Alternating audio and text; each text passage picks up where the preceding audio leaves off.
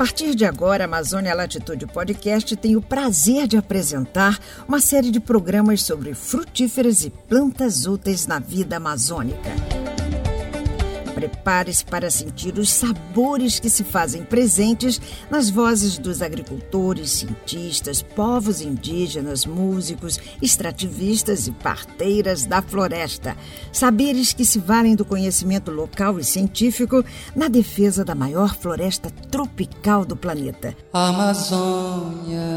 Delicie-se agora com o cheiro do piquiá na mata. Meu avô era índio, índio mesmo, do, do pé duro. Meu avô era índio, minha avó era índio, meu filho era índio, todos índios, índios. Em memória de seu Brás, benzedor do Quiandeua, que soube guardar o piquiá na mata como herança para seus filhos e netos, está no ar o programa Riquezas da Floresta, a versão sonora do livro Frutíferas e Plantas Úteis na Vida Amazônica. Realização Cifor Apoio Embrapa. Apresentação Mara Régia. Olá, amigas e amigos! Nesta edição sonora do livro Frutíferas e Plantas Úteis na Vida Amazônica, celebramos a majestade de uma árvore que se transformou no símbolo da florestania do estado do Acre, a castanheira. O engenheiro florestal Fernando Ludic explica por que ela é conhecida como a rainha da floresta. Em exuberância, e em benefício com relação aos frutos dela, com certeza. Em nome da proteção da nossa rainha castanheira, existe uma lei nacional determinando que ninguém pode derrubar as castanheiras. Ela é a Lei Federal 4771.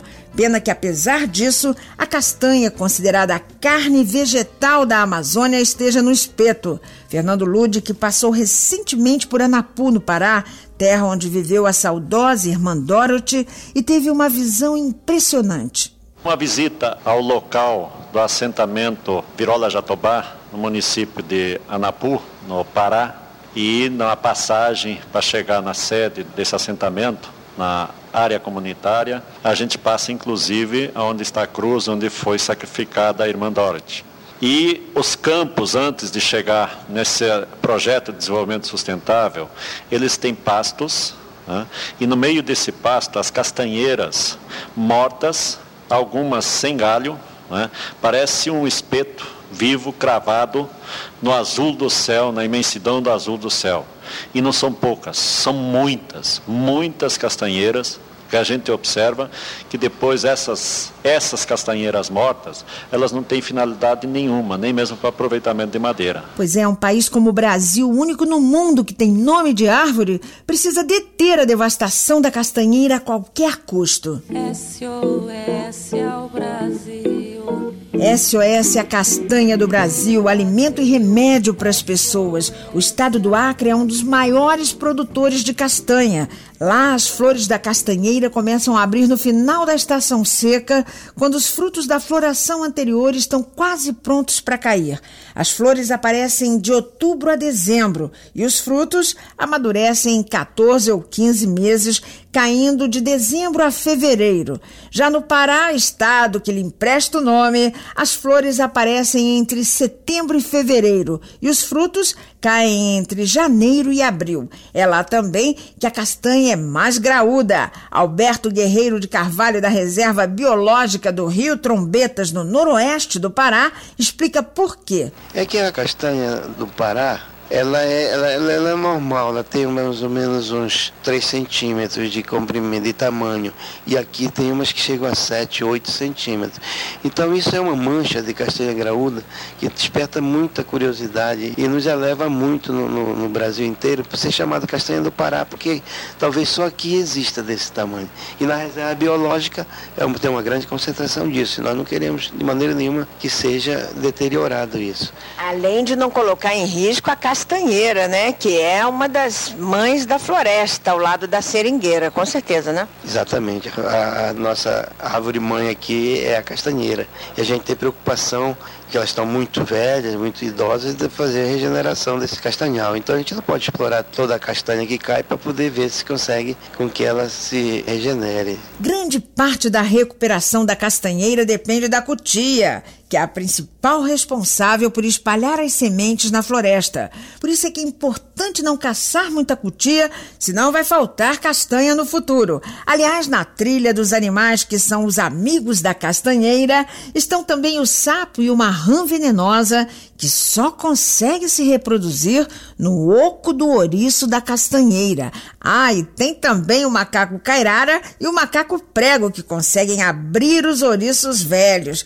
E uma curiosidade: segundo os seringueiros do Acre, o macaco sopra pela abertura do ouriço e em seguida bate o ouriço no galho da castanheira até quebrar. Mas muitas vezes o macaco que fez todo o trabalho em cima da árvore perde as sementes para outros que estão esperando lá embaixo. O macaco também pode tentar aproveitar um ouriço aberto por cutia, mas a abertura pequena do ouriço machuca a mão do macaco. O macaco velho sabe disso e usa apenas as pontas dos dedos para retirar as amêndoas uma a uma. E é por isso que se diz que macaco velho não põe a mão em cumbuca.